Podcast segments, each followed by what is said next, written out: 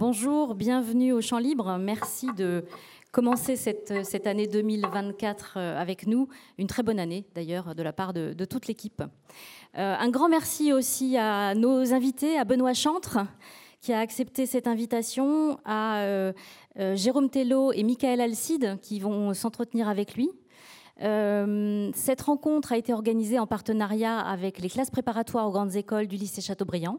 C'est un partenariat euh, ancien déjà auquel nous tenons beaucoup et qui nous permet euh, de vous proposer une mise en relation entre la pensée et notre époque contemporaine. Aujourd'hui, avec René Girard, nous essaierons de, penser la, violence. Ils vont s'entretenir, ensuite vous pourrez poser vos questions. Et puis, vous pourrez retrouver Benoît Chantre avec la librairie Comment dire, qui euh, proposera euh, son livre, ses livres, et puis les livres de René Girard aussi, sur le foyer bas de, l'auditorium. Euh, voilà, je crois que je vous ai tout dit. Non, peut-être vous dire que dans trois semaines, c'est Jardin d'hiver, notre festival littéraire. Nous vous y attendons. Et la semaine prochaine, nous serons à nouveau dans le registre philosophique avec Catherine Larère, qui nous parlera d'une notion très contemporaine, l'écoféminisme. Voilà, mais je laisse tout de suite la parole à nos invités et nous allons plonger, plonger dans l'œuvre et la vie de René Girard. Merci. Merci à vous. Merci beaucoup. Merci. Voilà, donc euh, notre principal invité est Benoît Chantre, euh, dont je veux dire euh, quelques mots avant de commencer. Benoît Chantre est un grand éditeur qui a suscité de très nombreux livres dans la librairie française depuis une trentaine d'années, mais il est aussi un auteur, un philosophe, disons, euh, qui a écrit beaucoup de livres. Je vais en mentionner quand même euh, quatre. Disons un, livre très important sur Peggy, euh, Peggy, point final. dans l'ordre de la réflexion sur la poésie, Benoît Chantre est aussi l'auteur d'un livre sur Hölderlin qui est apparu, Les cloches de Tübingen, une, Hölderlin, une œuvre vie, qui est apparu au Mercure de France il y a peut-être 7 ou 8 ans.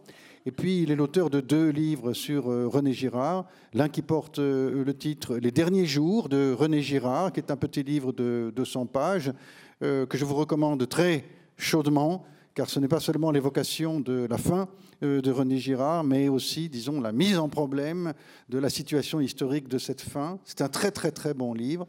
Et puis, d'autre part, comme vous le savez, et c'est en partie pour cela que nous sommes rassemblés cet après-midi, Benoît Chantre est l'auteur d'un ouvrage monumental euh, à dimension historique en vérité, un de ces ouvrages dont on sait qu'ils resteront, et il n'y en a pas beaucoup de tels, c'est ce livre qui vient de paraître il y a deux ou trois mois, qui s'intitule René Girard, une biographie. C'est un ouvrage de 1500 pages, euh, entièrement prodigieux, euh, qu'il faut lire, faire lire, offrir, donner à lire, qui est si abondant qu'on le quitte euh, et on l'oublie, et du coup on y revient. Il est doté d'un index magnifique. Franchement, c'est un chef-d'œuvre. Nous sommes très heureux et honorés que Benoît Chantre vienne euh, un peu nous parler de la violence aujourd'hui pour 36 raisons. La première, euh, c'est que de la violence, nous sommes abreuvés. Euh, chaque jour. Et cette année 2024, euh, peut-être plus encore que euh, dans les années précédentes, si c'est possible. Et d'autre part, et par coïncidence importante, en effet, les étudiants qui préparent les grands concours cette année ont pour thème de réflexion philosophique la violence. Donc ça fait déjà deux raisons pour lesquelles il faut que nous écoutions Benoît nous présenter la pensée de son maître et la sienne à travers celle-ci. Euh, et donc voilà. Je rappelle que son maître est l'auteur de quelques livres d'importance majeure. Euh, un livre dont nous allons d'abord, dans cet exposé d'aujourd'hui, parcourir un petit peu les thèmes. Euh, en 1961, René Girard a publié un livre chez Grasset qui s'intitule Mensonges romantiques et vérité romanesque, et c'est celui par lequel nous allons commencer, puisqu'il s'y agit d'une pensée du désir. Cher Benoît, Veux-tu bien nous présenter en quelques mots les raisons pour lesquelles, euh, dans ce livre, Mensonges romantiques et vérité romanesque, eh bien, René Girard élabore une pensée du désir telle que celui-ci a pour conséquence la violence?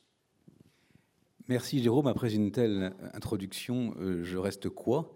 Euh, C'est un petit peu difficile de prendre la parole après quelqu'un qui connaît Girard encore mieux que moi, beaucoup mieux que moi, plus qu'encore beaucoup mieux que moi. je pense spontanément, en t'écoutant Jérôme, à une anecdote que m'a racontée Annie Goldman, l'épouse de Lucien Goldman, qui fut un très grand philosophe et sociologue de la littérature des années 60 et 70.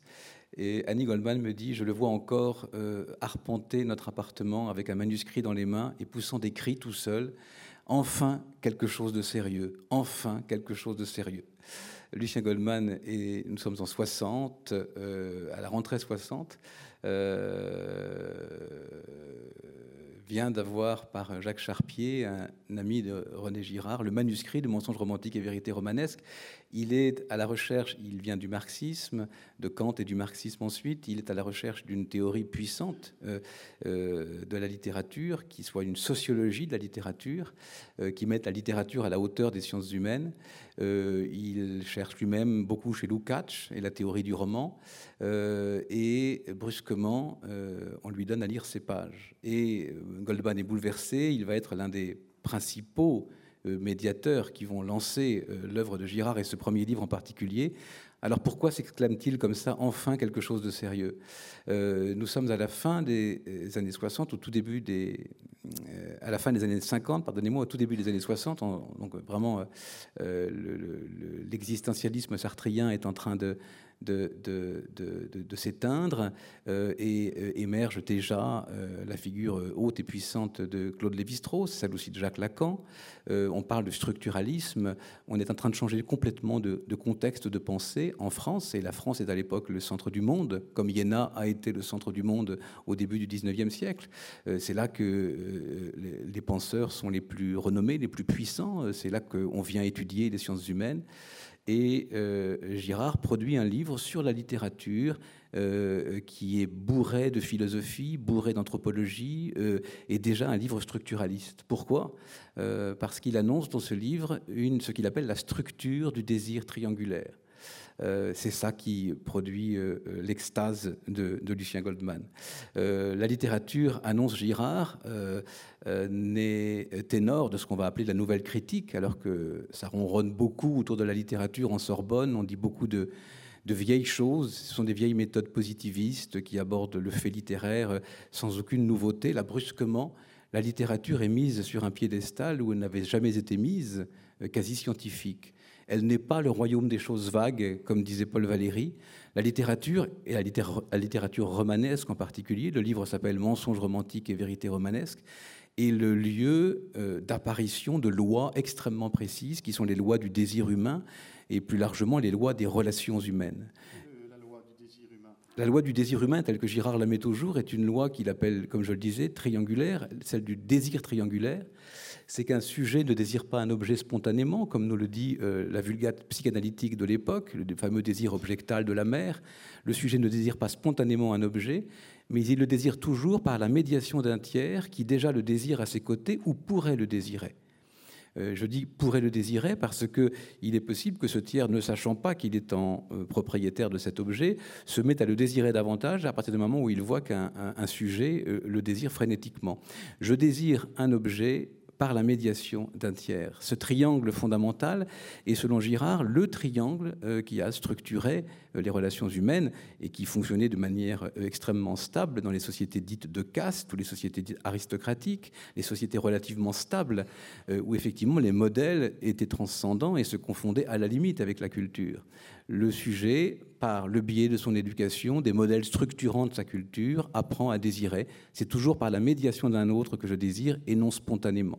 Ce désir qu'on prétend désir spontané est qualifié de Girard d'illusion romantique, alors que le désir romanesque, celui qui apparaît dans les romans, est celui d'un individu qui désire telle femme parce qu'un autre la désire ou pourrait la désirer à ses côtés. Alors Girard dit-il alors, euh, puisque je ne désire que ce qui m'est désigné comme désirable par euh, un modèle que j'imite, euh, euh, Gérard dit-il alors que ce désir va nécessairement à la violence pas nécessairement si le, triangle est assez large, s'il y a entre le sujet et le modèle ce que Girard appelle une juste distance spirituelle, c'est-à-dire quand le sujet admire son modèle. Quand le sujet admire son modèle, ce que le modèle désire ou ce que le modèle lui désigne comme désirant est immédiatement désiré par le sujet comme désirable, puisqu'il admire ce modèle qui le guide. Ainsi, un enfant fait confiance à son père, par exemple, dans un schéma qui n'est pas freudien, mais qui est familial classique, dit Girard, désire spontanément un objet parce que euh, son père lui indique comme désirable. Le euh, désir euh, devient source de violence quand euh, ce modèle devient, dit Girard, un obstacle. C'est-à-dire que le sujet désirant l'objet par la médiation du tiers voit précisément le tiers se mettre devant lui et lui montrer son dos. Ce modèle, quand il devient modèle obstacle, devient effectivement une source de rivalité. Et pourquoi le modèle devient-il modèle obstacle? C'est qu'il empêche au sujet l'accès à cet objet, parce qu'il se remet à le désirer lui-même, par exemple, et que donc le, le, conflit euh, euh, apparaît à l'horizon. Alors la médiation ici n'est plus externe, large comme l'était le triangle qui supposait un sujet admiratif de son modèle. La médiation, dit Girard, devient interne, c'est-à-dire que le modèle se rapproche du sujet. Et se rapprochant du sujet, l'admiration que le sujet avait pour le modèle se corrode en jalousie et donc en rivalité. Par conséquent, euh, déjà distinguons bien, le désir peut finir en violence lorsque le modèle que j'imite m'imite lui-même de telle sorte que nous voici rivaux, mais le désir peut ne pas finir en violence si d'aventure j'imite un modèle qui est à ce point éloigné de moi que nous n'entrons jamais en rivalité l'éloignement étant à prendre dans une dimension spirituelle plus que géographique, bien entendu. Bien sûr. Donc euh, la violence est un concept séparé du désir. Mhm. Et séparé de la mimésis elle-même. La mimésis est première. Ce n'est pas la relation violente qui est première, c'est la mimésis qui est première. Elle peut être paisible euh, et euh, elle peut dégénérer en rivalité. Bien, elle peut dégénérer en rivalité et, à vrai dire, elle le fait quand même assez souvent dans l'histoire humaine, qui est une vallée de larmes, comme on sait. Et alors peut-être on peut du coup d'emblée, maintenant, parler du deuxième livre de René Girard. On vient de parler d'un livre qui est apparu en 1961, qui, partait de la réflexion sur le roman. Et nous voilà en 1972, René Girard publie La violence et le sacré, qui est une réflexion sur les mythes des sociétés qu'on appelle, entre guillemets, archaïques, et qui est aussi une réflexion sur la tragédie grecque. Alors là, il, il s'agit toujours de ce désir mimétique dont nous venons de voir euh, le thème dans le premier livre, mais maintenant il s'agit d'autre chose, il s'agit vraiment de violence dans ce livre, qui s'intitule donc La violence et le sacré. Veux-tu nous dire ce qui se passe? Pour dire ce qui se passe, il faut revenir aux dernières pages de du mensonge romantique et vérité romanesque, publié en 61, euh, euh, où Girard euh, fait apparaître son concept central, qui est celui d'identité. prenez l'exemple que vous connaissez tous du Rouge et le Noir de Stendhal. au début du Rouge et le Noir, Monsieur de Rênal, cet aristocrate devenu bourgeois, nous sommes pendant la Restauration, a envie d'engager comme précepteur Julien Sorel parce qu'il subodore que Valenod euh, celui le parvenu euh, de, son, village, euh, donc le, bourgeois devenu aristocrate, pour le coup, le mouvement inverse, désire Lucien, Julien Sorel également. ce que montre magnifiquement Girard dans la scène de Stendhal, c'est qu'ils finissent par préférer la dispute à l'objet de la dispute, peu importe Julien Sorel. Ce qui est important, c'est de l'obtenir. Et en fait, ces deux individus, le bourgeois devenu aristocrate et l'aristocrate devenu bourgeois, font deux mouvements a priori contradictoires mais qui sont tout à fait logiques, puisqu'ils s'accrochent frénétiquement à des différences qui n'existent pas. Chacun veut prouver à l'autre l'antériorité de son désir. Ils finissent, pour un regard extérieur, alors qu'ils s'accrochent à leurs différences, par être tout simplement les mêmes, à se ressembler de plus en plus, à devenir les mêmes. Ce mouvement vers l'indifférenciation, ou la perte des différences, qui est le mouvement de, de, l'après-révolution, le mouvement moderne par excellence, Girard euh, euh, l'analyse avec beaucoup d'acuité dans le matériau romanesque. Mais ses amis euh, qui s'intéressent au structuralisme, à la logique des mythes. Euh, en l'occurrence, je pense à, Harari et Donato, avec qui il travaille beaucoup à l'époque, lui disent Mais tu devrais t'intéresser à la mythologie. Rémus et Romulus, c'est quand même pas rien, les frères ennemis. et c'était un déclic révélateur pour Girard. La mythologie est pleine de frères ennemis. Vous n'êtes pas sans le savoir, il n'y a que ça partout.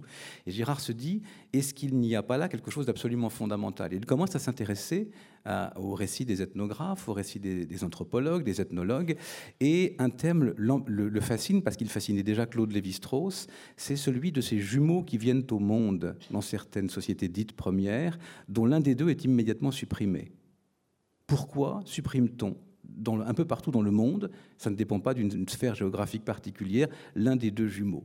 Et Girard, qui a compris que cette indifférenciation dans le devenir du roman occidental et du roman moderne ne faisait qu'un avec le nihilisme avec la fin des différences, avec le retour vers un certain chaos, se dit est-ce que ça n'est pas cette peur ancestrale qui fait sacrifier l'un des deux jumeaux une peur de l'indifférenciation? Et là, il découvre quelque chose de fondamental pour décoder un certain nombre d'autres thèmes qui ne sont plus simplement des thèmes de la gémellité violente, mais par exemple le thème de la peste dans le Dix Proies de Sophocle. Cette peste qui ravage la ville, Girard la décrit brusquement comme ce chaos qui menace toutes les sociétés.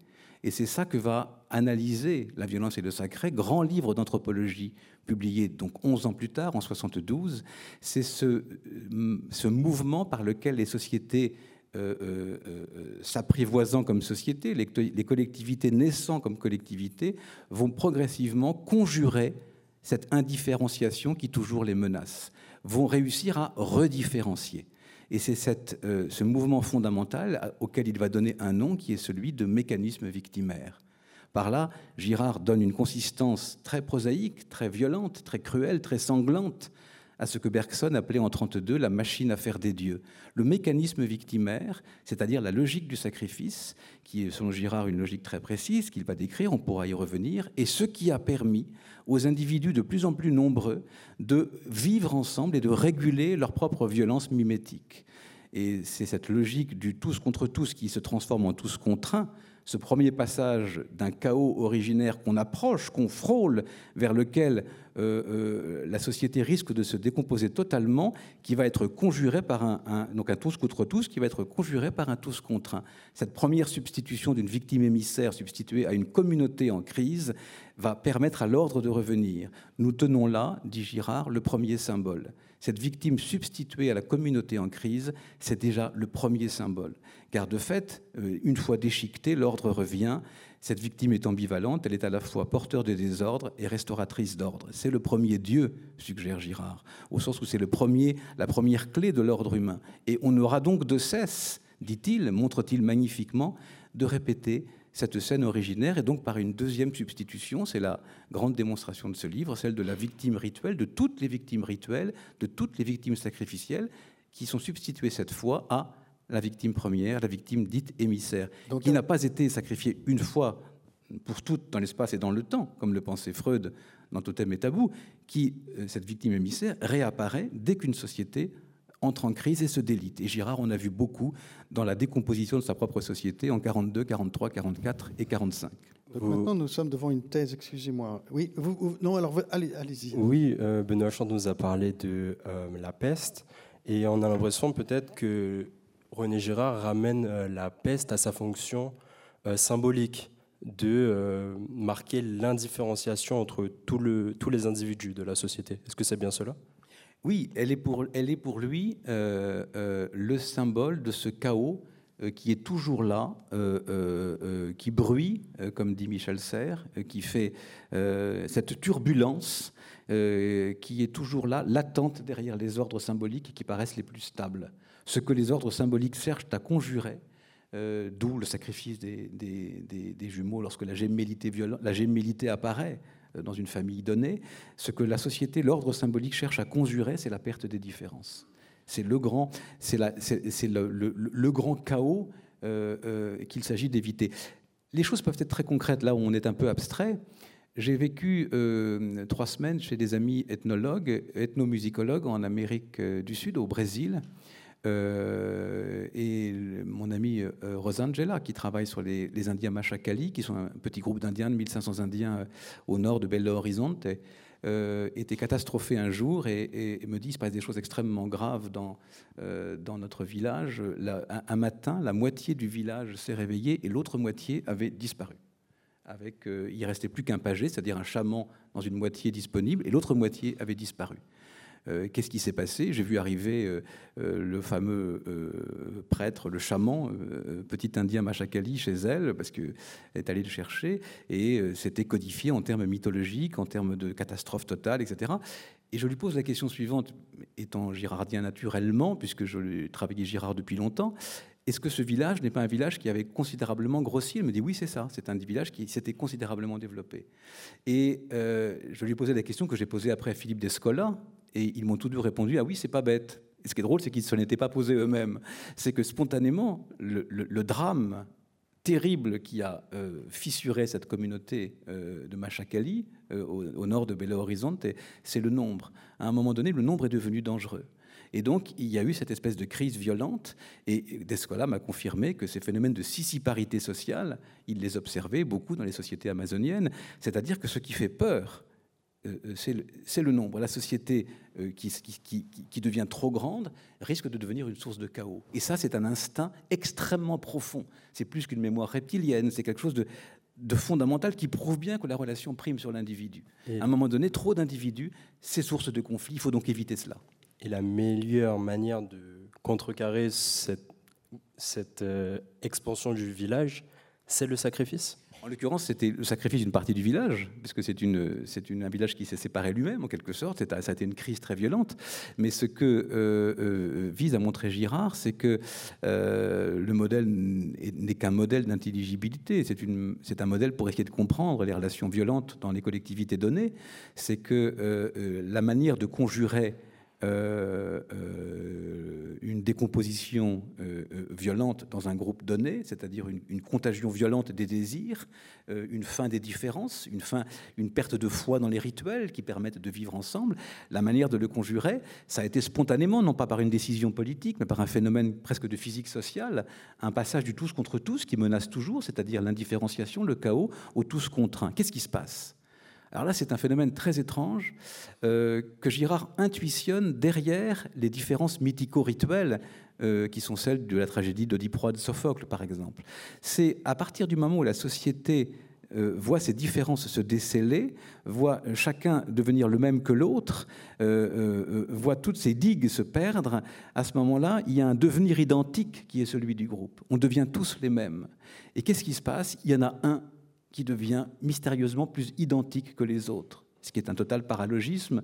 Euh, comme disait Peggy, euh, les sociétés modernes sont des sociétés où certains individus sont plus égaux que d'autres. Euh, mais le paralogisme est, encore plus fort avec l'identité.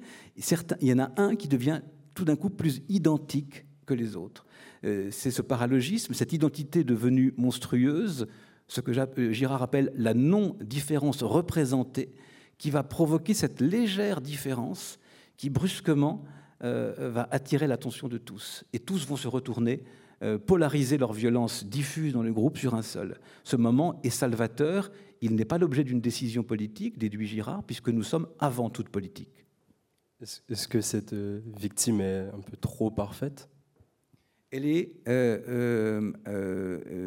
c'est un, une, une, scène originaire que Girard déduit, c'est donc une inférence. Euh, euh, elle n'est pas forcément l'objet d'observation chez les êtres humains, bien que les phénomènes de lynchage nous montrent souvent euh, comme un écho de cette scène originaire, mais il a recours pour cela à l'étude des sociétés animales. Euh, il interroge les éthologues, euh, Conrad Lorenz et d'autres.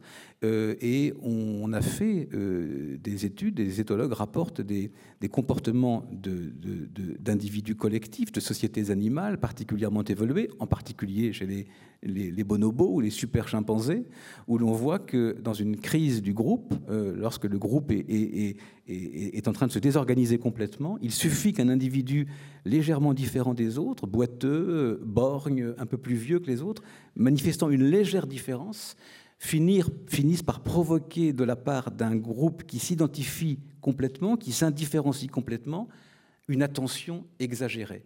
Et cette attention exagérée est pour Girard la naissance du symbole, qui donc s'origine dans la violence. Par conséquent, euh, ce deuxième livre énonce la proposition selon laquelle toutes les sociétés humaines, depuis que quelque chose comme l'humanité existe, procèdent de la mise à mort. Le fondement du social, c'est le meurtre. le fondement, disons, de la possibilité pour les humains de vivre un peu dans la concorde au point de faire société, c'est la violence. C'est la violence, si je comprends bien, dans l'œuvre de René Girard, qui est l'instauratrice du fait social. C'est de la violence que l'humanité est fille. C'est de ce meurtre fondateur que tu viens de dire, puis de sa ritualisation, que l'humanité descend. Nous sommes bien d'accord? C'est une thèse sur la violence originaire, mais c'est une thèse sur la violence fondatrice. Ce pourquoi nous sommes société, c'est parce que toujours déjà nous avons tué. Est-ce que c'est bien cela que dit René Girard? Absolument. Et euh, dans cette intuition jaillit euh, l'intérêt d'avoir écrit une biographie. Euh, c'est que j'ai replacé ces intuitions qui peuvent paraître abstraites ou méta-historiques dans un contexte historique donné. Euh, euh, c'est au cœur de la guerre du Vietnam, dans la violence extrême du campus de Buffalo, dans l'État de New York, aux États-Unis, que Girard donne des cours sur la violence fondatrice. Et certaines des, certaines des personnes qui assistaient à ces séminaires et que j'ai pu rencontrer me racontent que eux, donc citoyens américains, découvraient qu'ils parlaient une langue de criminels. Qu'est-ce que ça veut dire? Ben, Girard était très, très précis dans ses cours. Il disait remember, se souvenir, remémorer. Qu'est-ce que remember? C'est re-member. C'est donc, dans le remember, recomposer un corps déchiqueté. C'est donc recomposer la mémoire d'un individu qui a été violemment occulté à la racine même d'une restauration de paix dans un groupe donné. Remember, c'est faire apparaître la violence comme à l'origine même du calme revenu dans cette société. Très bien. Alors donc nous avons vu dans le premier livre de 61 que le désir est une imitation du désir de l'autre, que cela peut conduire à une indifférenciation entre les rivaux qui désirent la même chose en s'imitant l'un l'autre. Nous venons de voir dans le deuxième livre de 1972 que cette indifférenciation entre les rivaux qui peuvent désirer chacun la même chose parce qu'ils s'imitent l'un l'autre, arrive la violence, cette rivalité se démultiplie, ce que tu appelles, ce qu'il appelle l'indifférenciation, bref, une guerre de tous contre tous, à quoi on ne peut mettre fin que par une mise à mort qui polarise la totalité de la société contre un seul, restaurant ainsi à la fois une différence et une concorde. Nous sommes en 1972 et quelques années plus tard, en 78, c'est bien 78, René Girard publie tout à coup un livre extraordinaire, enfin pour le coup entièrement extravagant, qui s'intitule euh, Des choses cachées depuis la fondation du monde. Et alors il revient sur la thèse qui vient d'être énoncée, la thèse du deuxième livre, sur le meurtre fondateur des sociétés humaines. Il revient sur cette thèse et il dit, si je comprends bien, euh, ce savoir que les sociétés humaines viennent du meurtre fondateur, qui est leur condition de possibilité, ce savoir lui-même nous a été donné par le christianisme.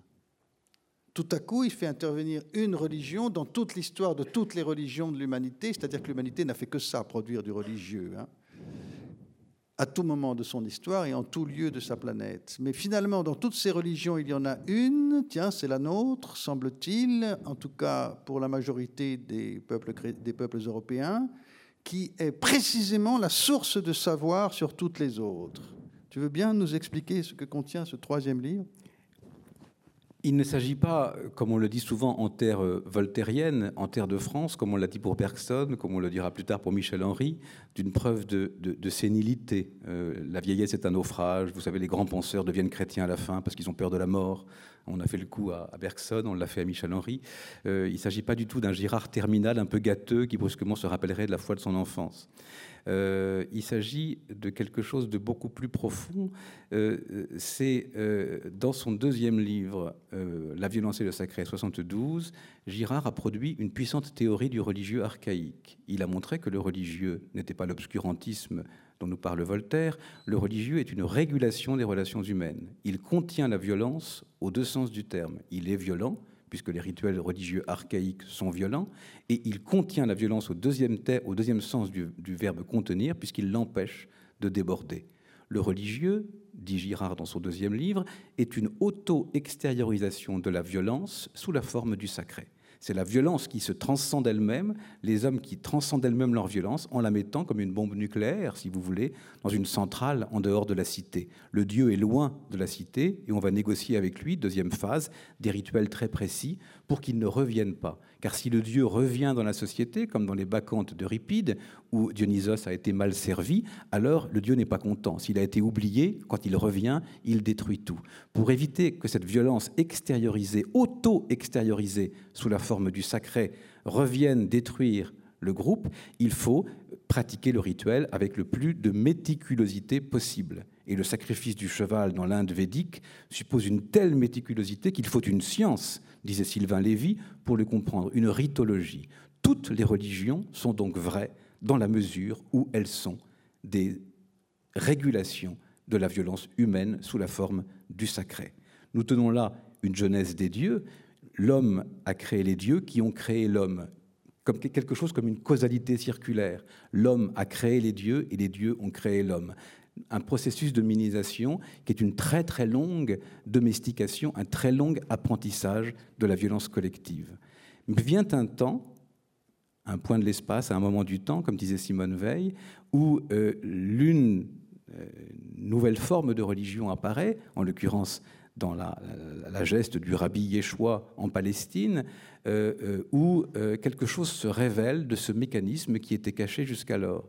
Ce quelque chose qui se révèle dans le mécanisme caché jusqu'alors, c'est que cette victime à qui on fait porter tous les torts, qui doit consentir à sa propre culpabilité, comme Oedipe consent à sa propre culpabilité à la fin de Diproie de Sophocle, cette victime est absolument innocente.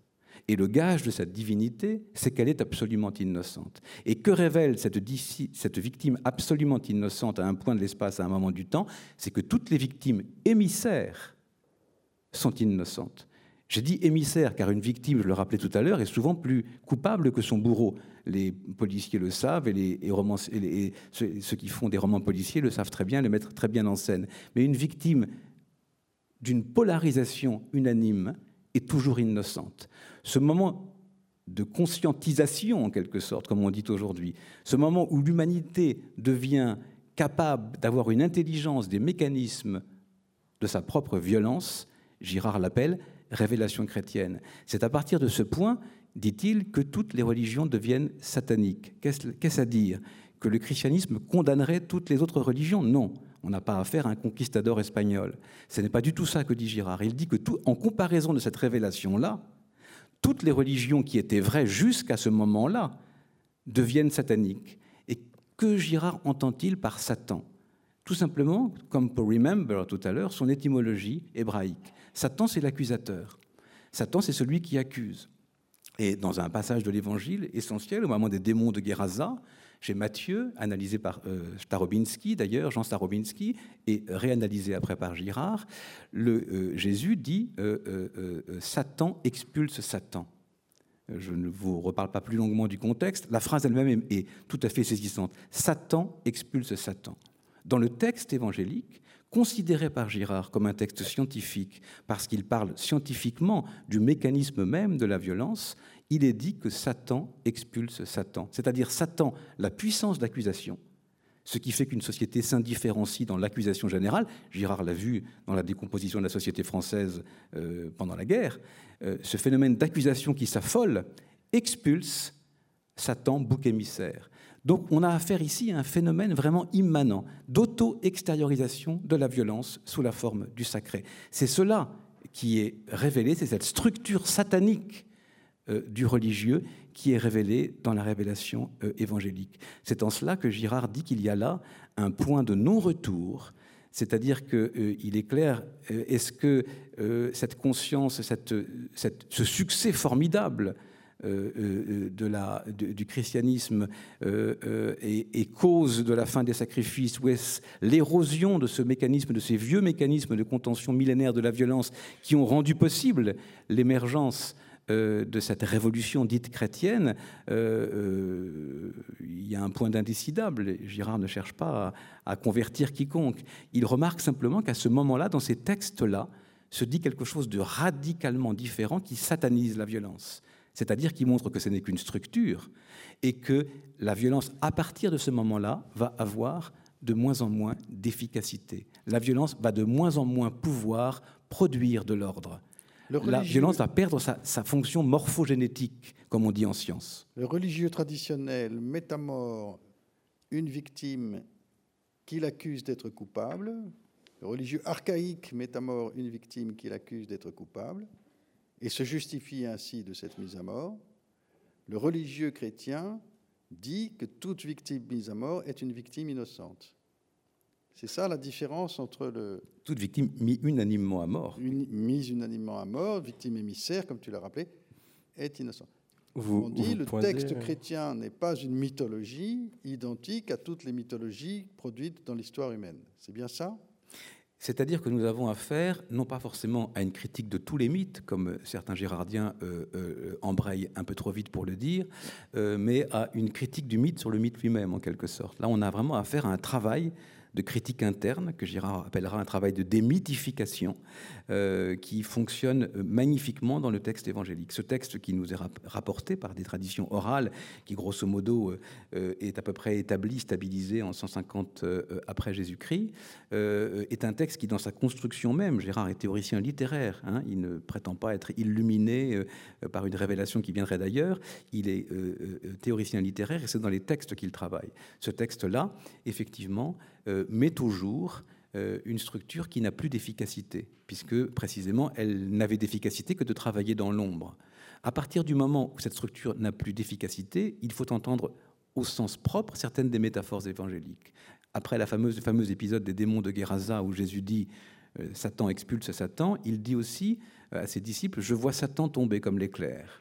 La chute de Satan, ça n'est pas le thème romantique de la fin de Satan véhiculé par les tourneurs de table, par euh, les hugoliens et, tout le spiritisme et l'occultisme du XIXe siècle, qui dit que, grosso modo, l'Église étant obscurantiste, Satan étant la victime de l'Église, il faut libérer Satan dans, dans, une fête républicaine, grosso modo. J'exagère un peu, mais c'est comme ça. La fin de Satan est un thème moderne et vraiment très romantique.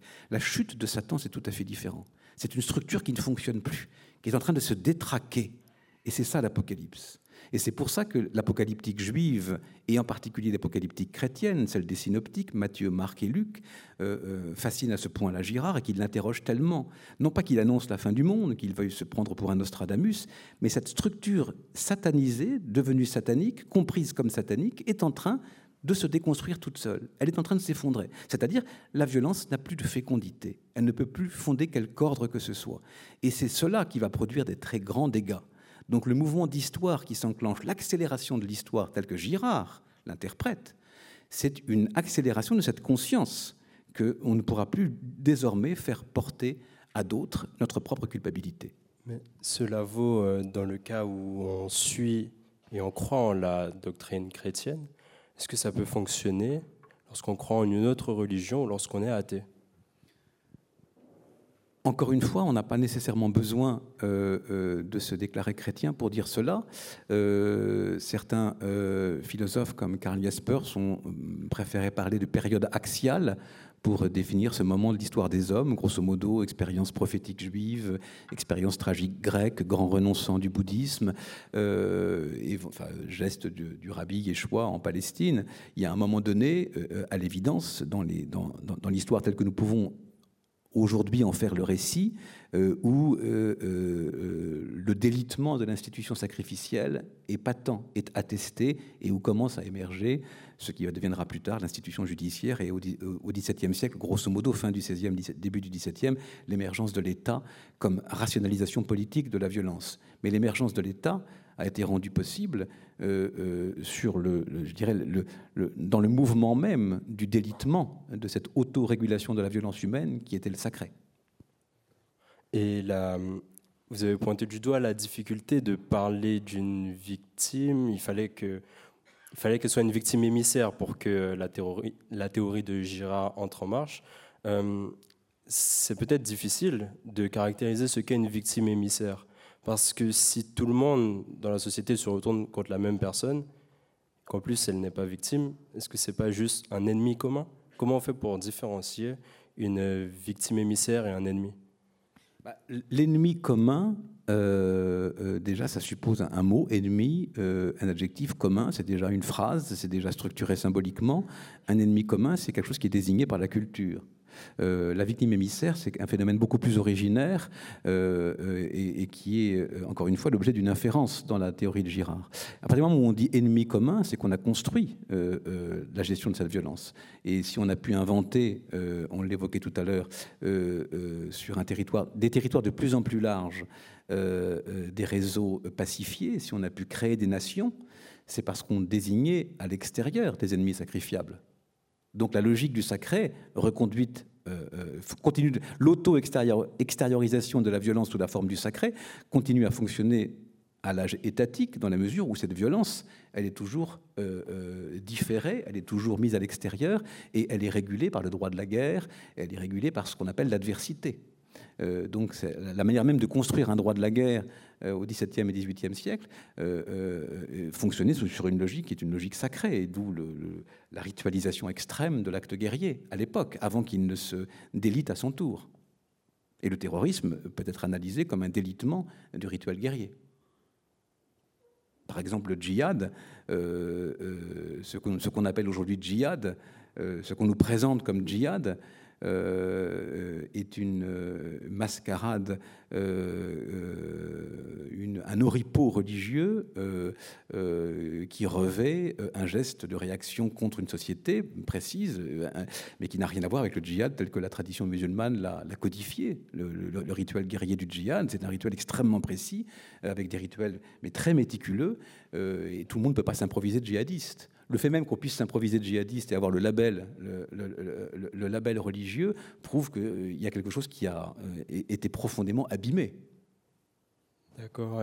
aujourd'hui, dans, la manière dont, le terrorisme djihadiste, euh, salafiste, enfin les mouvances euh, islamistes accaparent le religieux pour produire une violence, est-ce que la, thèse girardienne a encore euh, la capacité de nous fournir une grille de lecture des phénomènes. C'est ce que Girard a tenté dans son dernier geste, euh, qu'il n'avait pas la force de faire tout seul, puisque c'était après le 11 septembre qu'il était déjà, il avait 80 ans, et donc il m'a demandé de l'aider à écrire ce livre sur la guerre achevée Clausewitz que nous avons écrit à ce moment-là.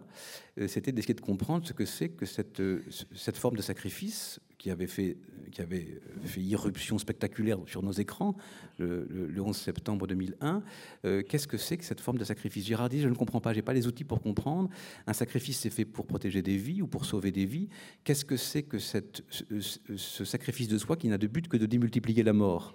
Qu'est-ce que c'est que cette inversion? C'est une forme d'apocalyptisme.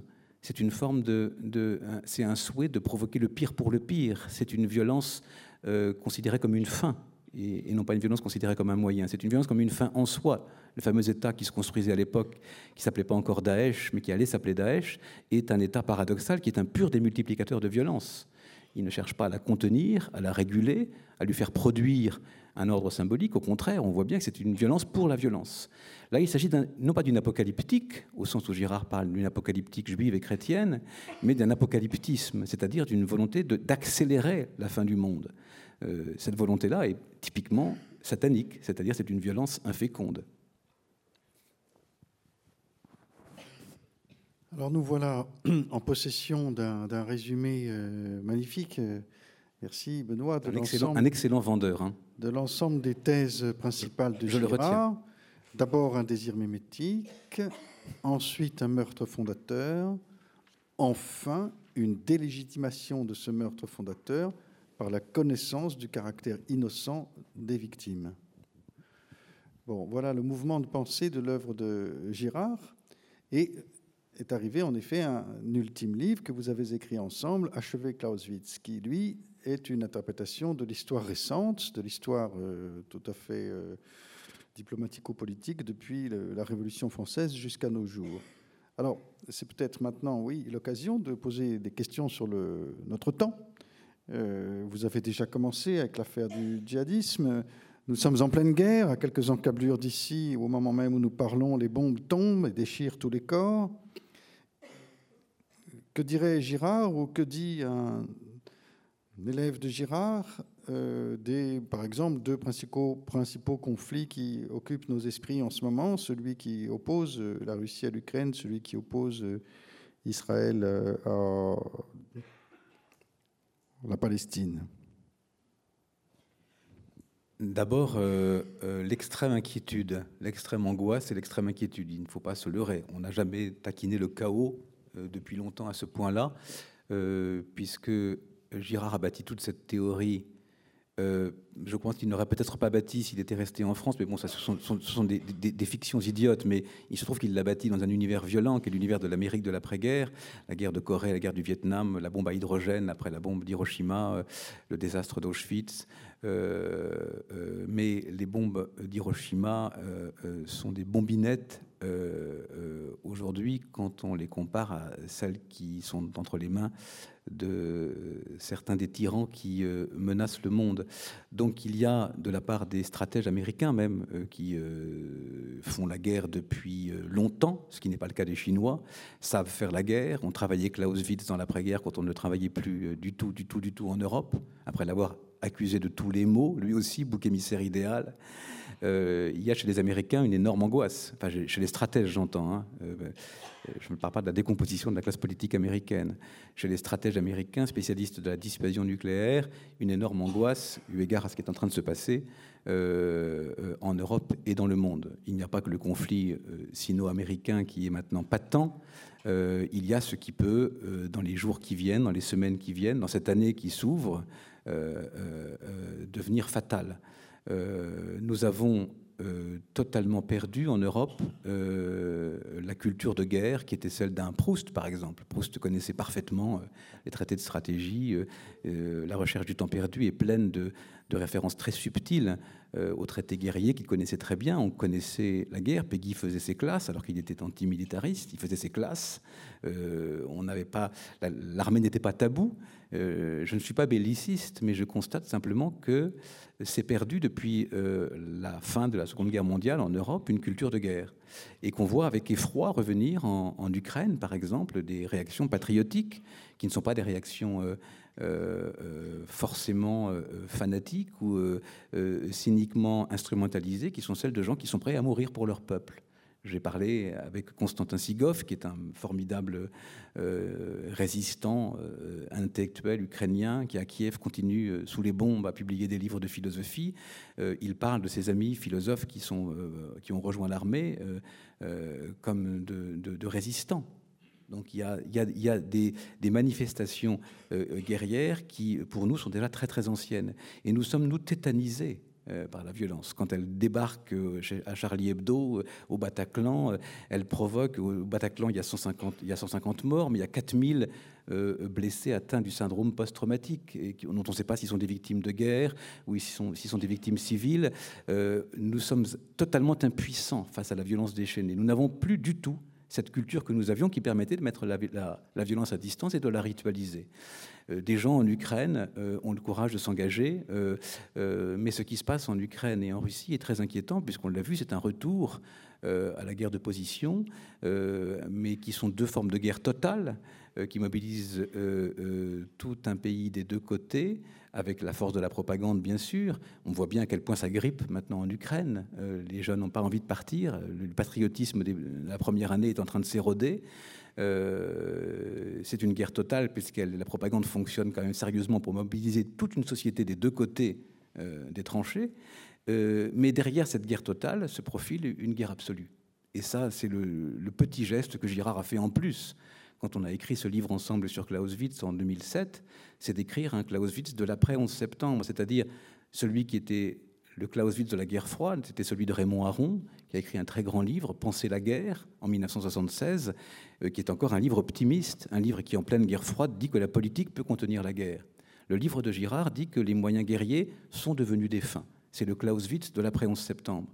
C'est-à-dire que, contrairement à ce que pensait Raymond Aron lisant Clausewitz, la guerre absolue n'est pas un concept permettant de mesurer les diverses intensités des conflits guerriers. Il disait elle n'est qu'un concept, la guerre absolue. Non, non, non, le texte de Clausewitz dit tout autre chose. Et il faut un grand lecteur comme Girard pour repérer euh, derrière des strates plus anciennes du premier chapitre du De la guerre, le chapitre 8 en particulier, euh, des choses tout à fait effrayantes. Ce n'est pas un, simple concept, c'est un point de référence. Pour euh, Clausewitz, la guerre absolue, c'est presque un idéal. Il faut faire mieux que Napoléon. Mais cet idéal à atteindre n'est pas qu'un concept pour Girard après la, après la Deuxième Guerre mondiale, c'est une réalité apocalyptique. La guerre absolue, c'est tout simplement une destruction possible du monde. Les joujoux que Poutine a entre les mains euh, peuvent être fatales à l'humanité. Euh, donc derrière cette guerre totale, mobilisation totale de deux peuples l'un contre l'autre, dans une configuration qui peut sembler classique ou nous rappeler la guerre de 14, se profile la guerre absolue, qui est effectivement euh, une montée aux extrêmes très radicales, c'est-à-dire une destruction non seulement des deux belligérants, mais du monde, puisque ce sont des instruments particulièrement dangereux qui s'enclenche tout seul au bout d'un certain temps. On sait très bien, tout ça est, incroyablement informatisé, si je puis dire. Et puis l'autre conflit, euh, qui est celui dans lequel les djihadistes d'un nouveau genre, politico-religieux du Hamas ont voulu, le piège dans lequel ils ont voulu faire tomber Netanyahou et qui est tombé immédiatement, donc affrontement, conflit politico-religieux s'il en est, euh, on voit bien le désastre qu'il produit à une vitesse absolument foudroyante. Et là, on est en droit de s'inquiéter de ce qui va se passer. Donc, effectivement, ce que Girard appelait, relisant Clausewitz, la montée aux extrêmes, c'est cette chute de Satan. C'est-à-dire ce Satan qui est tombé du, ciel où il était caché, si je puis dire, et où il, où ourdissait et régulait les violences humaines au point de produire les ordres symboliques et de produire toutes les cultures. Ce Satan tombé, extériorisé, en quelque sorte, inefficace, il est celui qui peut détruire le monde. Alors, euh, évidemment, les gens vont dire c'est un pessimisme insupportable. Euh, euh, c'est une des raisons pour lesquelles on ne veut pas lire Girard, en particulier qu'il est si compliqué d'en parler en France, où curieusement sa réception est à la fois passionnée et, parfois difficile. Girard n'est pas un prophète de malheur. Il dit simplement nous ne sommes plus dans une temporalité qui était celle euh, euh, à laquelle on croyait encore au début du XXe siècle ou même au cours du XXe siècle. Le, progressisme, en quelque sorte, n'est plus pensable. Il n'y a plus de linéarité de l'histoire. Nous n'allons pas vers des lendemains meilleurs. Nous sommes entrés dans un temps du sursis. Il faut avoir le courage de le dire et de le penser comme tel. C'est-à-dire, nous sommes face à deux possibles qui sont réels. Nous sommes face à une catastrophe qui est prévisible, elle est écologique, elle est militaire, on peut d'ores et déjà la prévoir, mais c'est un possible qui est réel. Mais il y a un autre possible qui coexiste avec celui-ci, qui est la non-catastrophe. Au moment même où le pire se profile, comme dans jadis les sociétés premières, qui voyaient le pire se profiler et inventer un salut euh, dans le mécanisme sacrificiel, là où le pire est manifestement en train de se produire, quelque chose d'autre devient tout aussi possible.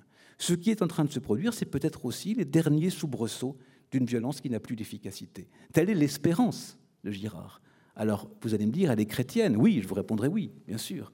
Il est chrétien et sa foi est profonde et qu'il pense qu'au bout de ce tunnel, il y a une lumière, il y a, il y a encore un sens. On n'est pas dans l'absurde qu'il a quitté en quittant la France en 47 et cette philosophie de l'absurde qui était prégnante. Oui, il y a une espérance. Mais cette espérance, elle est apocalyptique, c'est-à-dire qu'elle est dans cette incroyable euh, alternative d'une catastrophe et d'une non-catastrophe, qui définit le temps du sursis dans lequel nous sommes entrés. Donc tout est possible, même le meilleur, mais aussi le pire. Et en ce qui concerne euh, la destruction du monde, l'apocalypse, il y a aussi la question environnementale qui est dans toutes les têtes. Est-ce que euh, l'idée selon laquelle le, la mimétisme est, euh, est un vecteur de, de, contagion, dans le sens où on pourrait euh, tous être inspirés à aller dans le même sens parce qu'il y en a un qui, qui a une volonté, qui est médiateur du désir d'un autre. Euh, est-ce qu'on a, pour faire plus court, la crise environnementale peut-elle être solutionnée par une mimésis possible en direction d'une résolution des, problèmes environnementaux. C'était la, dernière hantise, c'était la dernière hantise de Girard, qui malheureusement rattrapé par la maladie euh, et par la vieillesse n'a pas pu donner une suite à ce Clausewitz. Et nous avons interrompu notre travail en, 2010. Euh, il était hanté par la crise écologique et particulièrement touché par la réponse que Michel Serres avait fait à notre livre. Michel Serres a produit euh, en 2008, l'année d'après, un livre qui s'appelle La guerre mondiale euh, qui veut dire non pas la guerre mondiale au sens de la Deuxième Guerre mondiale, même s'il y a aussi cet horizon bien sûr, mais qui veut dire la guerre contre le monde. Ce qui fait que euh, la planète tient encore, ou qu'un ordre précaire tient encore, c'est que c'est la Terre qui est devenue le dernier bouc émissaire. C'est la Terre elle-même contre laquelle, sur le dos de laquelle, se refait le semblant d'ordre qui, permet encore euh, à l'humanité de tenir. Euh, phrase, intuition très forte et très puissante à laquelle Girard aurait répondu si on avait pu travailler là-dessus à la lumière euh, d'approches telles qu'elles arrivent maintenant de jeunes anthropologues qui s'intéressent à l'écologie. Je pense à Pierre Charbonnier, il y en a beaucoup d'autres. on peut dire aussi qu'il suffirait d'un rien pour que ce problème écologique soit non pas résolu, mais considérablement freiné, même si l'on sait que c'est un processus prévisible maintenant et qu'on peut envisager la catastrophe dans les, 10 ans, 10, 15 ans qui viennent, c'est évident. Mais il suffirait aussi d'un rien, à l'heure où le pire euh, est concrètement pensable, pour que le contraire puisse advenir. Ce changement des mentalités, ce changement qui est très simple, qui consiste à dire que, euh, avant de regarder la paille dans l'œil du voisin, c'est la poutre dans notre œil qu'il faut regarder. Il suffit, avant de réformer l'autre, de, se, réformer soi-même. Ce, mouvement vertueux de critique interne, d'autocritique de soi, il est très simple et il peut être contagieux. Et c'est ce que disent des gens très engagés dans la cause écologique, qu'il suffirait d'un rien. J'aime beaucoup le il suffirait d'un rien. Il suffirait d'un rien de fait, d'un accident, pour que le pire se profile, une catastrophe nucléaire. On le sait, si elle peut advenir, ce sont par des accidents, beaucoup plus que par des volontés de destruction qui seraient absurdes, puisque vouloir envoyer une bombe nucléaire sur un tiers, c'est évidemment la recevoir soi-même en contre, en, contre riposte, et c'est provoquer le pire. Euh, mais par contre, c'est un accident qui peut provoquer euh, une catastrophe comme celle-ci. Il suffirait d'un rien aussi pour que la crise écologique soit, à défaut d'être totalement résolue, considérablement freinée. Donc c'est ça, évidemment, l'un des enjeux fondamentaux euh, qui se posent à l'horizon euh, des, des 15 ans qui viennent. C'est assez magnifique parce que nous avons commencé par le désir et nous finissons par l'amour. Et nous apprenons que si il est vrai que le désir est mimétique, il est possible aussi que l'amour soit mimétique. La chance de l'amour, c'est qu'il est contagieux, dis-tu, dis-tu, dis-tu que dit Girard.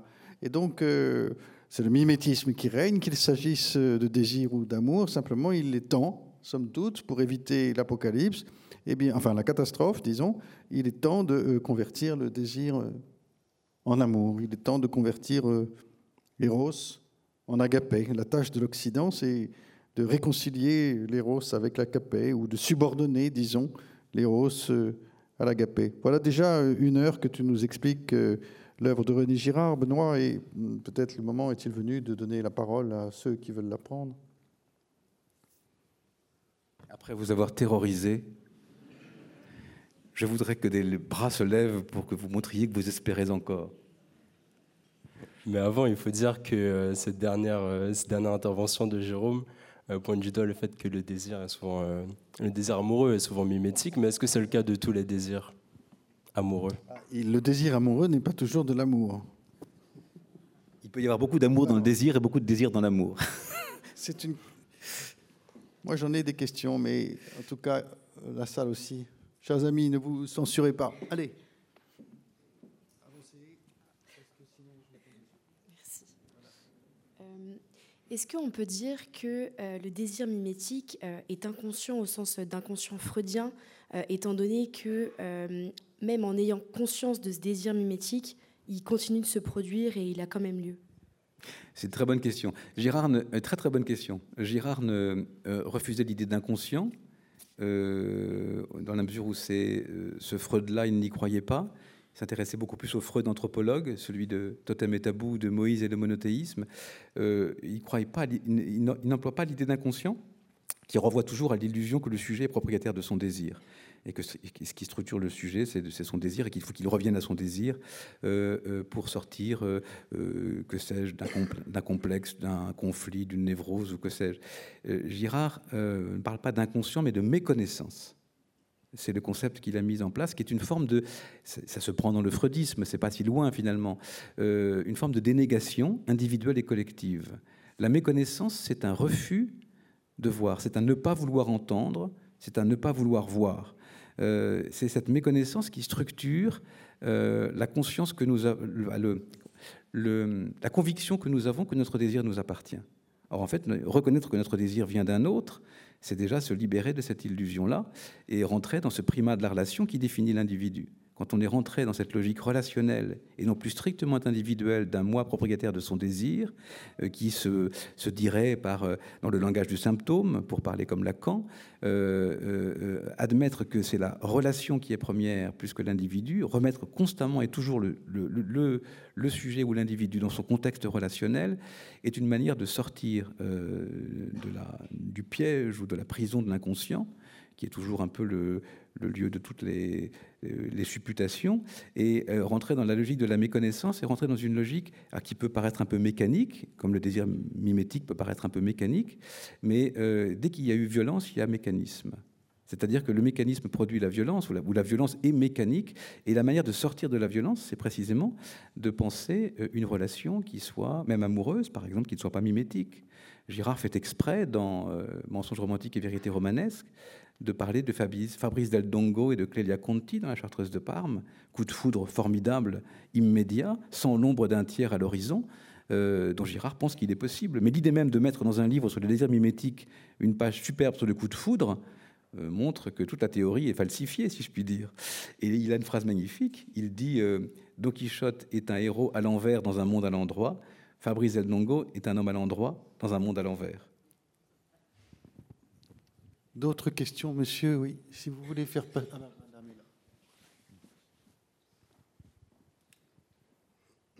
Merci. Oui. Pourquoi, selon vous, euh, René Girard a-t-il été autant ostracisé dans le milieu scolaire et universitaire français post-68 art Je me rappelle, euh, il y a déjà beaucoup d'années, euh, lorsque j'étais en terminale, j'avais posé la question au professeur donc, euh, concernant la notion de désir mimétique.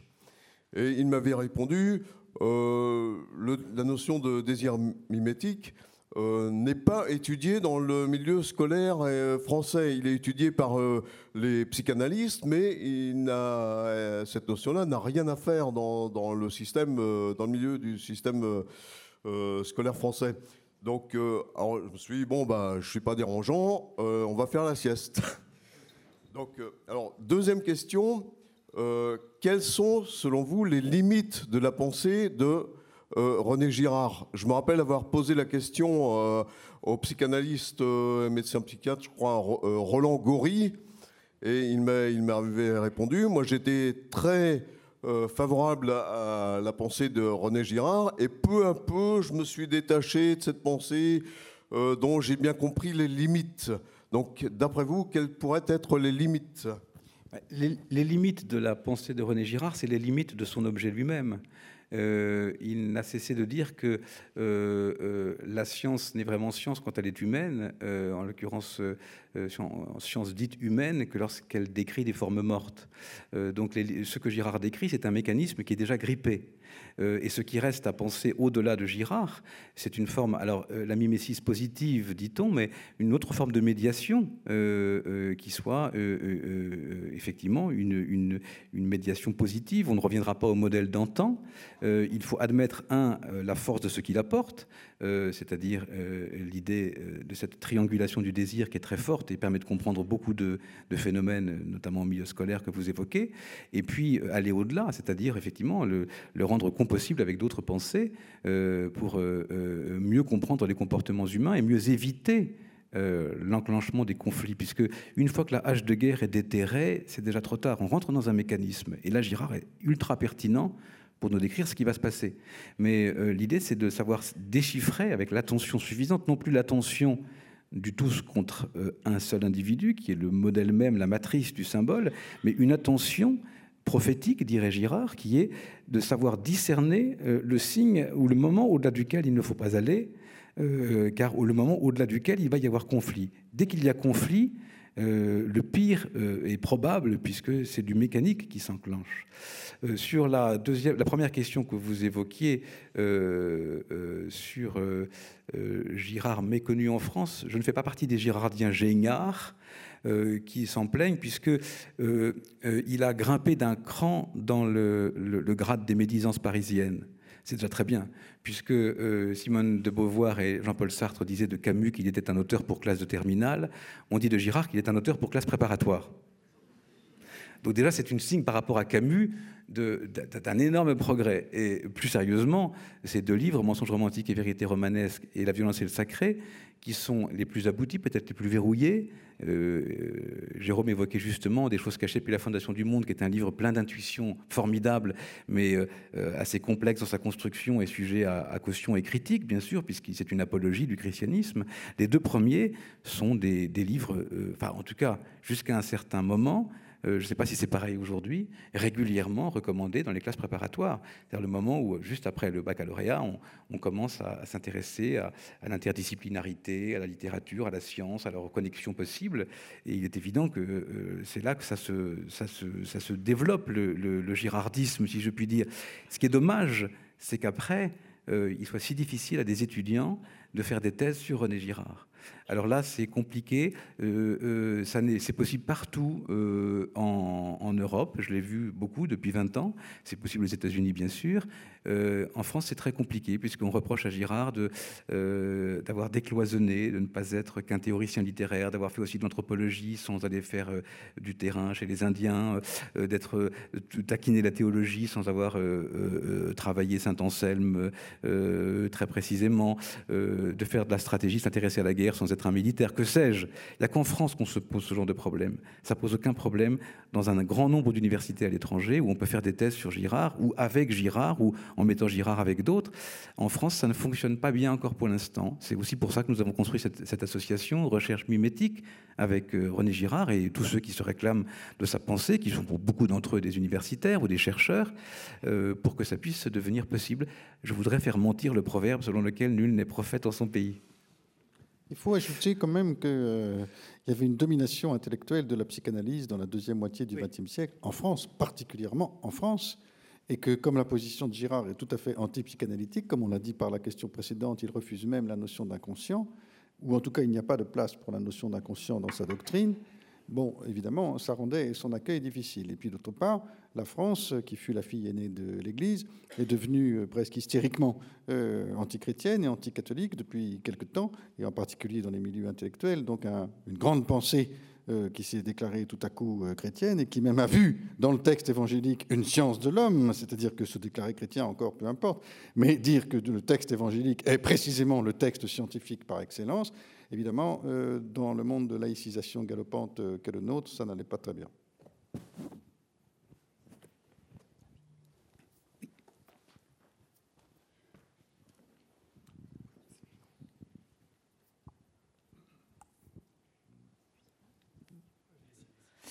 Euh, vous avez parlé du rapport, enfin en tout cas de l'époque à laquelle René Girard a commencé ses écrits. Euh, et euh, est-ce que vous pouvez nous parler du rapport qu'il entretenait avec euh, les hommes de son époque, comme Lévi-Strauss par exemple, sur le plan intellectuel ben voilà, Surtout que dans les fins des années 50, vous avez parlé d'une année, d'une période assez charnière entre la transition, entre l'existentialisme de Sartre et, l'arrivée des idées de Lévi-Strauss. comment René Girard eh ben, percevait cette, cette transition? C'est assez étrange, comme une très grande nouvelle, euh, comme une bonne nouvelle. Euh, euh, en 63, l'année qui est une année dramatique pour lui familialement, mais aussi l'année de l'assassinat du président Kennedy, une année tragique pour l'Amérique. Girard écrit un texte à la fin, publie un texte à la fin de cette année 63 sur le structuralisme, et il le présente comme une chance inouïe euh, de sortir enfin du vieux positivisme français qui vise à comprendre un auteur en étudiant ses déterminations sociales, familiales, historiques, euh, alors que le structuralisme nous oblige au contraire à sortir totalement de ce positivisme-là et nous oblige à comparer toujours euh, avec d'autres, à, ne cesser de faire des, métaphores, c'est-à-dire de construire des rapports analogiques.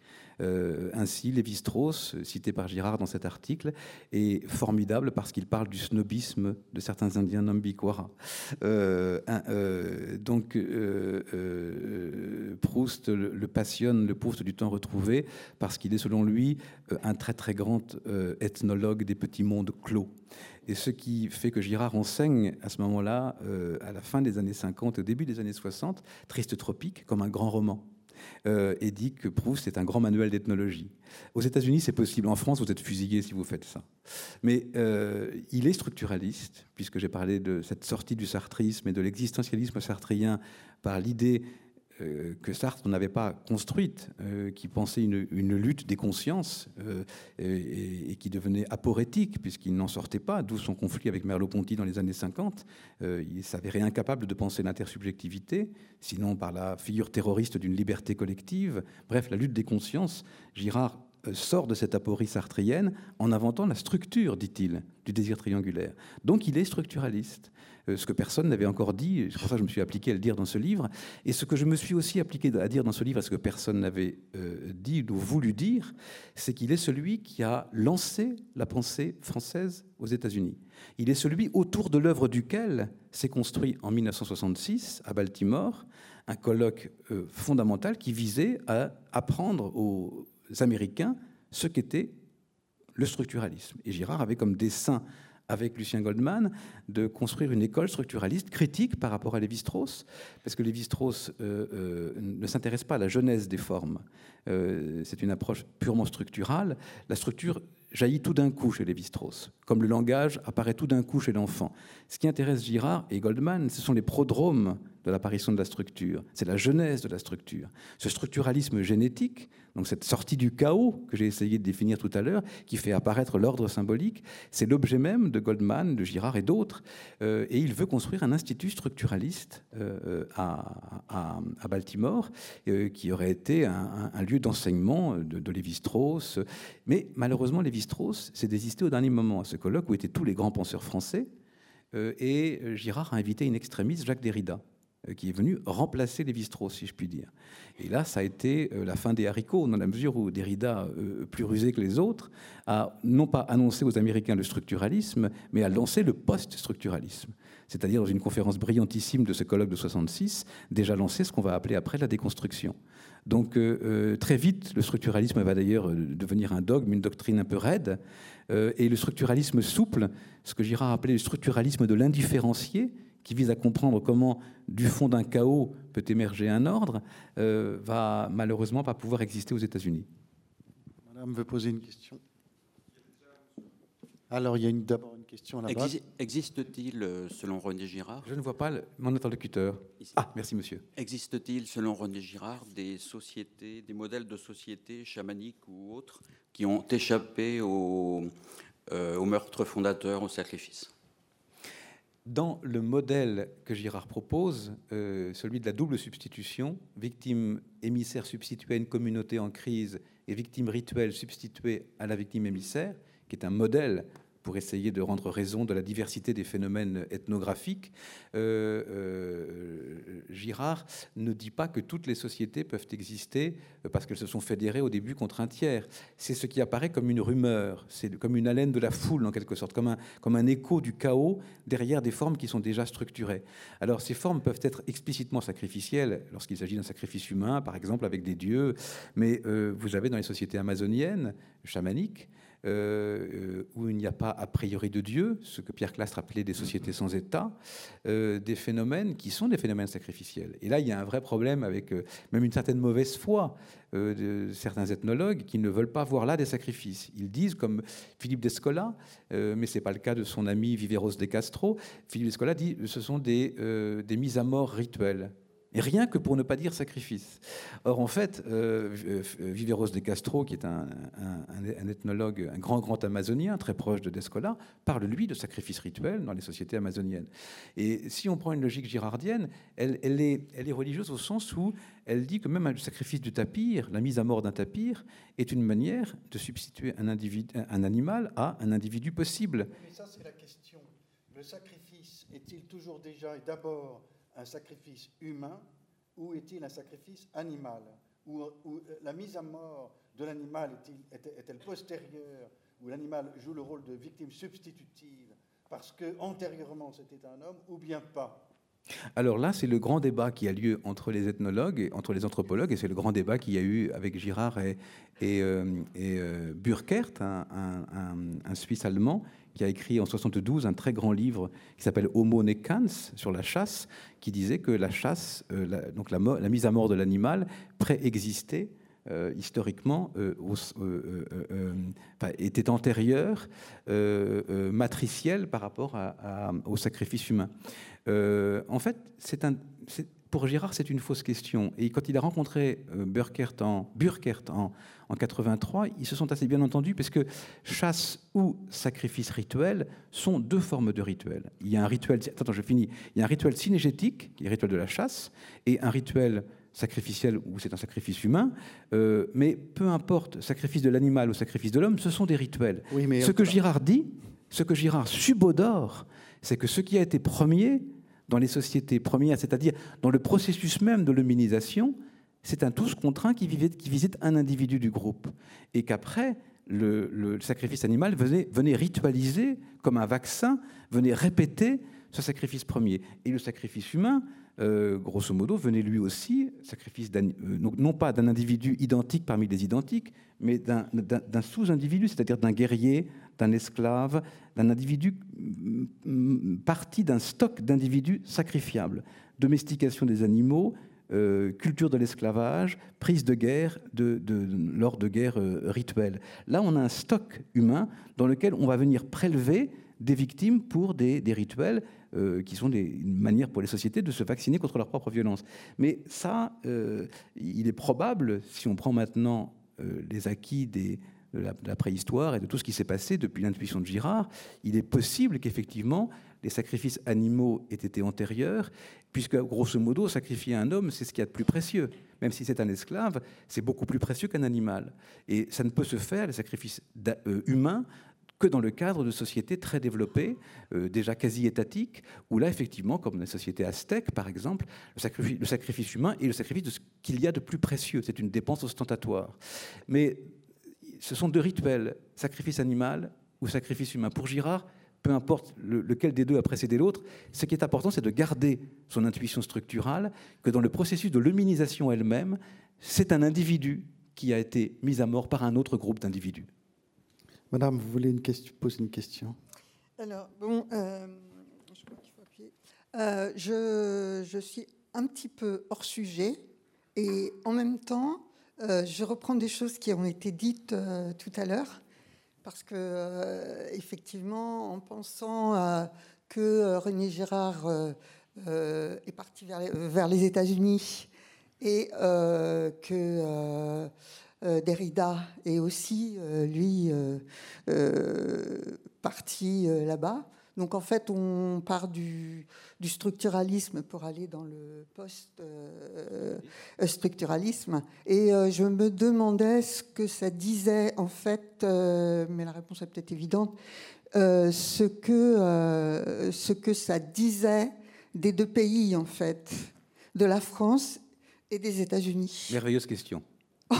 Je vous remercie de l'avoir posé. Elle n'est pas du tout hors sujet, puisque c'est précisément le sujet de cette grosse brique que Jérôme a évoquée tout à l'heure, que je viens de publier, euh, qui est l'histoire de René Girard lui-même et qui est l'histoire du franco-américain. Et c'est une petite pierre à cette histoire-là que j'ai voulu apporter avec ce livre, puisque euh, euh, lorsque Girard quitte la France en ruine et le Havre totalement détruit, en cours de reconstruction en septembre 47 pour fuir euh, aux États-Unis, euh, il inaugure une nouvelle période de la présence française là-bas.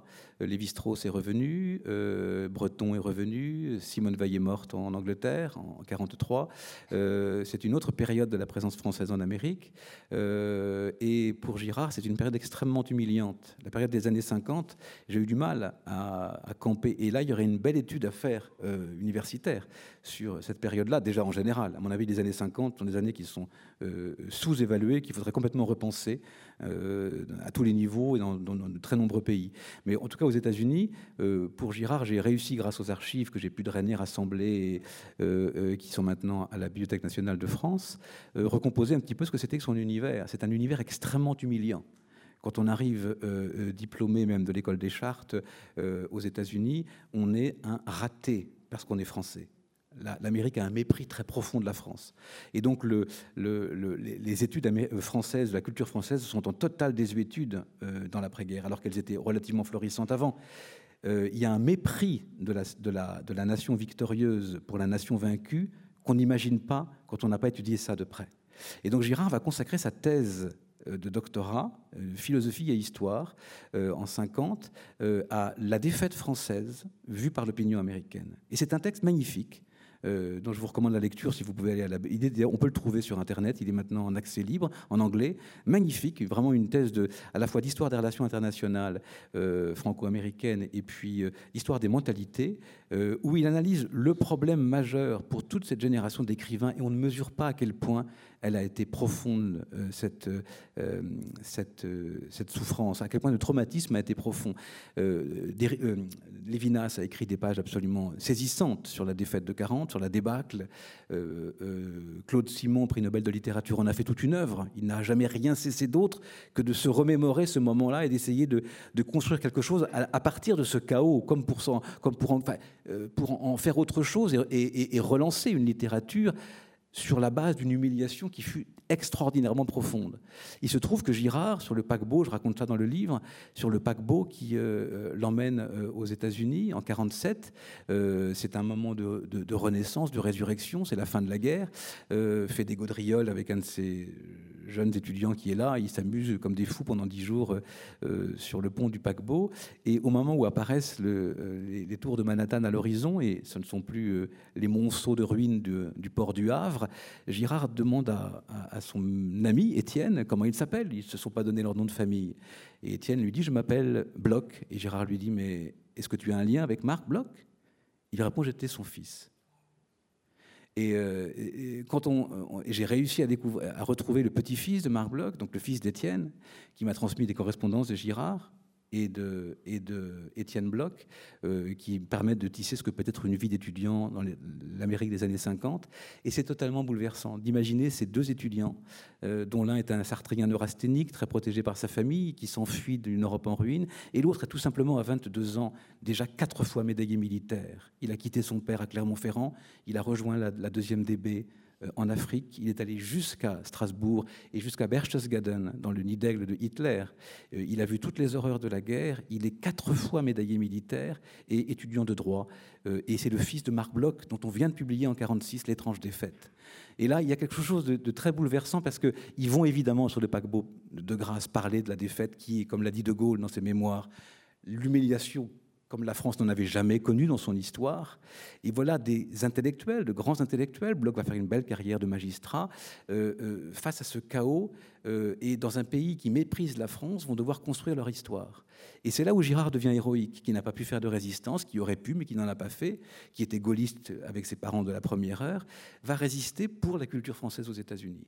Et ce que personne ne sait, et c'est une des raisons pour lesquelles j'ai voulu raconter ce roman de Baltimore, c'est qu'il est celui qui va donner euh, euh, à, l'Amérique euh, ce qu'on va appeler plus tard, et ce sera malheureusement plus tout à fait ce que voulait faire Girard, la French Theory, c'est-à-dire la pensée française. Il est celui qui a lancé toute la pensée française aux États-Unis qui va être régnante sur les campus pendant 30-40 ans et qui se sera appliquée évidemment à gommer la figure de Girard du balcon du Kremlin. Donc il fallait lui rendre cet honneur et cette justice.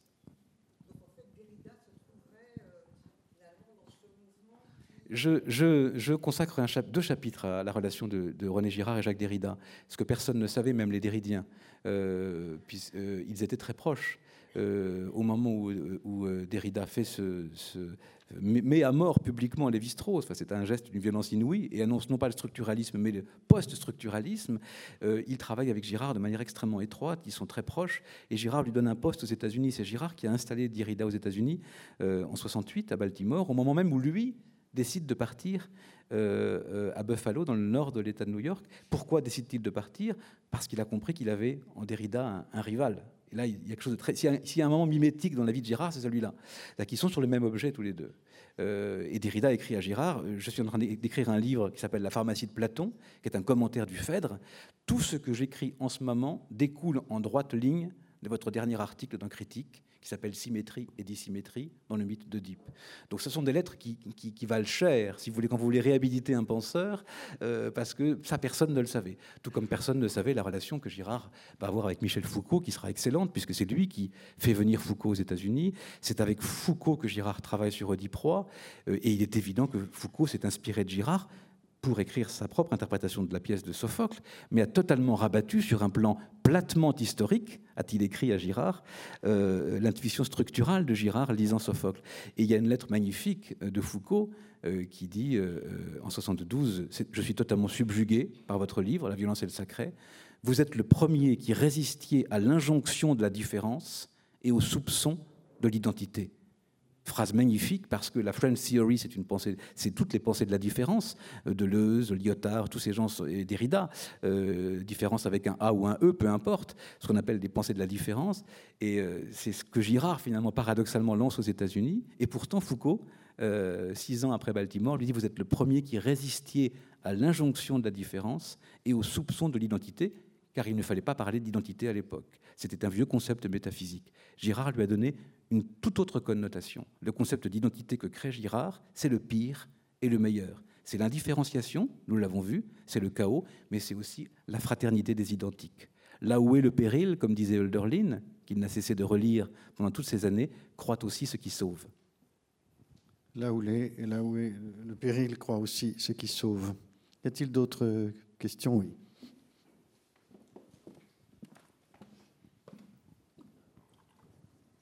Merci. Euh, vous avez euh, évoqué de nombreuses fois l'importance de la tragédie grecque euh, dans la pensée de Girard.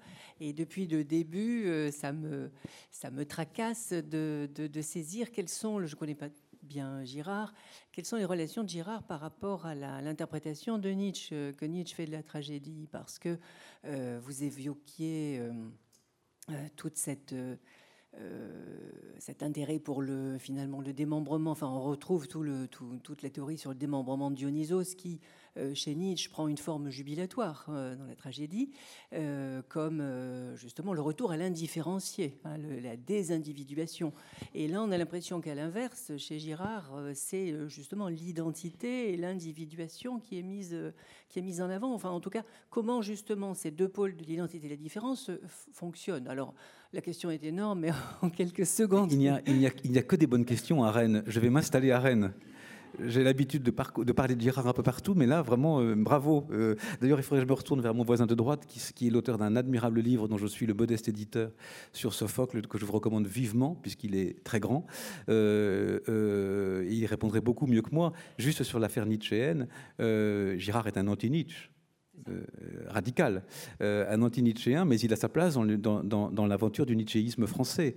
Euh, il est très opposé au nietzschéisme d'un bataille, par exemple, très, très opposé au, dionysisme, c'est-à-dire cette foi que, de l'éternel retour que, Nietzsche place dans la fécondité de la violence, ce qu'il appelle le dionysisme la vision structurale que Girard a, du tragique est tout à fait différente, puisque précisément elle vise à montrer que ce qu'entrevoit euh, euh, Sophocle, c'est euh, le mensonge du, sacrificiel. Et là où Nietzsche, il voyait une force de régénération. Mais il a lu Nietzsche passionnément. il était l'auteur qui était le plus abordable physiquement dans son bureau, l'édition complète, sur un noté, parce que c'était pour lui le personnage le plus romanesque qui soit. C'est-à-dire que pour étudier les phénomènes de la mauvaise foi, de la, méconnaissance, les rapports, ambigus, mimétiques, ultra mimétiques avec Wagner, le ecce homo, se différencier absolument par rapport au double monstrueux, etc. Euh, tout, même l'analyse euh, que, que, faisait des, opéras de Wagner, tout ça, ça l'a passionné parce que c'est ultra romanesque. Pour lui, Nietzsche est un personnage de roman, dostoïevskien. Mais sur Sophocle, le camarade a des choses beaucoup plus profondes à dire que moi. J'ai y a d'autres questions Donc je vous recommande vivement, je vous recommande ma biographie bien sûr, mais je vous recommande vivement le Sophocle de Jérôme Tello. On se flatte. Y a-t-il des questions? Mieux vaut se flatter que se déchirer. C'est fini plus, plus de questions Nous sommes euh, comme... Euh, oui?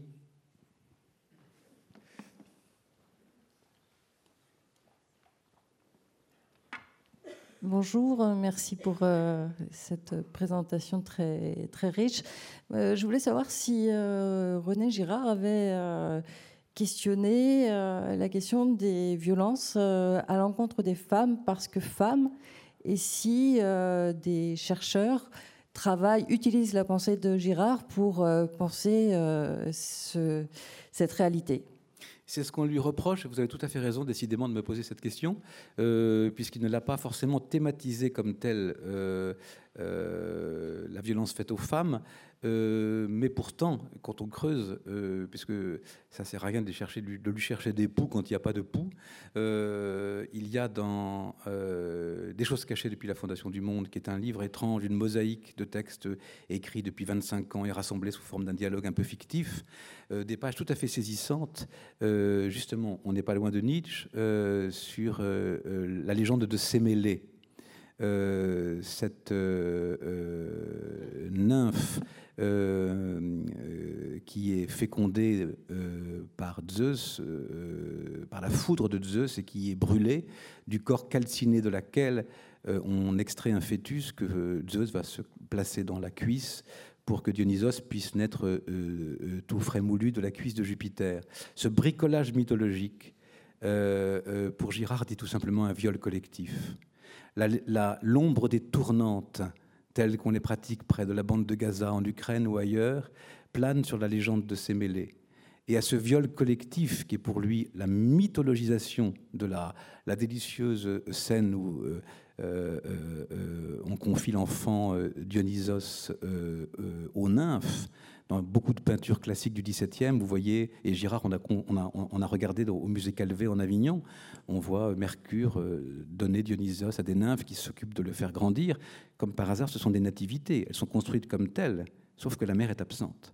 Sur cette absence de la mère, dans ces scènes qui ne font que masquer un viol collectif, Girard a beaucoup de choses à dire. Et sur l'obsession masculine des différences, il a aussi beaucoup de choses à dire. Et donc c'est pour cela qu'il met en scène toujours en diptyque chez lui, dans ses pages magnifiques, mais trop elliptiques, là où on pourrait le critiquer, on aurait aimé que ça soit mieux thématisé, ou plus précisément thématisé, l'Annonciation, la scène de l'Annonciation, si cruciale et si fondamentale dans euh, l'imaginaire occidental, où là, il ne s'agit plus du tout euh, d'un viol collectif, mais de l'exact contraire. Et c'est dans la lumière de l'Annonciation, de l'annonce angélique en quelque sorte, de cette parole qui ne foudroie pas, mais qui s'incarne, que Girard peut dénoncer le viol collectif latent, latent euh, derrière toutes les représentations de ces mêlées et d'autres, euh, euh, comme violence structurante faite aux femmes. Donc, le, je dirais la scène, moi j'envisage même, à la limite, parce que Girard le cite, et donc ce sont les, euh, je suis la servante du Seigneur, etc. Et donc la scène de l'Annonciation et ensuite la scène de la Visitation euh, se dit de l'identique. Euh, qu'est-ce que dit la Vierge Marie dans l'Évangile quand elle va voir Élisabeth qui attend Jean-Baptiste? Elle, elle rend grâce à Dieu qui renverse les puissants de leur trône et élève les humbles. C'est ce qui est dit dans le Magnificat.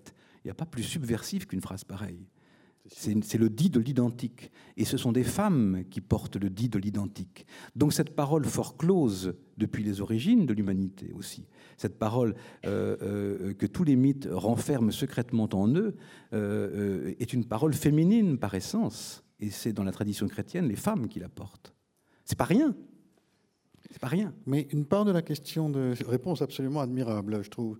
Une part, de la, une part de la question est extraordinairement importante.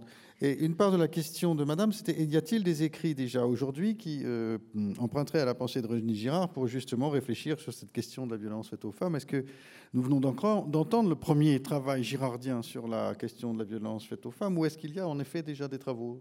Sûrement, sûrement mais c'est une, c'est une, euh, ça me trotte dans la tête depuis longtemps. Donc euh, c'est un sujet que j'ai envie de traiter. Ça, ce serait vraiment un livre une très grande question, d'une extrême importance. Mais il faudrait le faire, oui, sur fond d'une bonne connaissance de la, de la, pensée de Girard.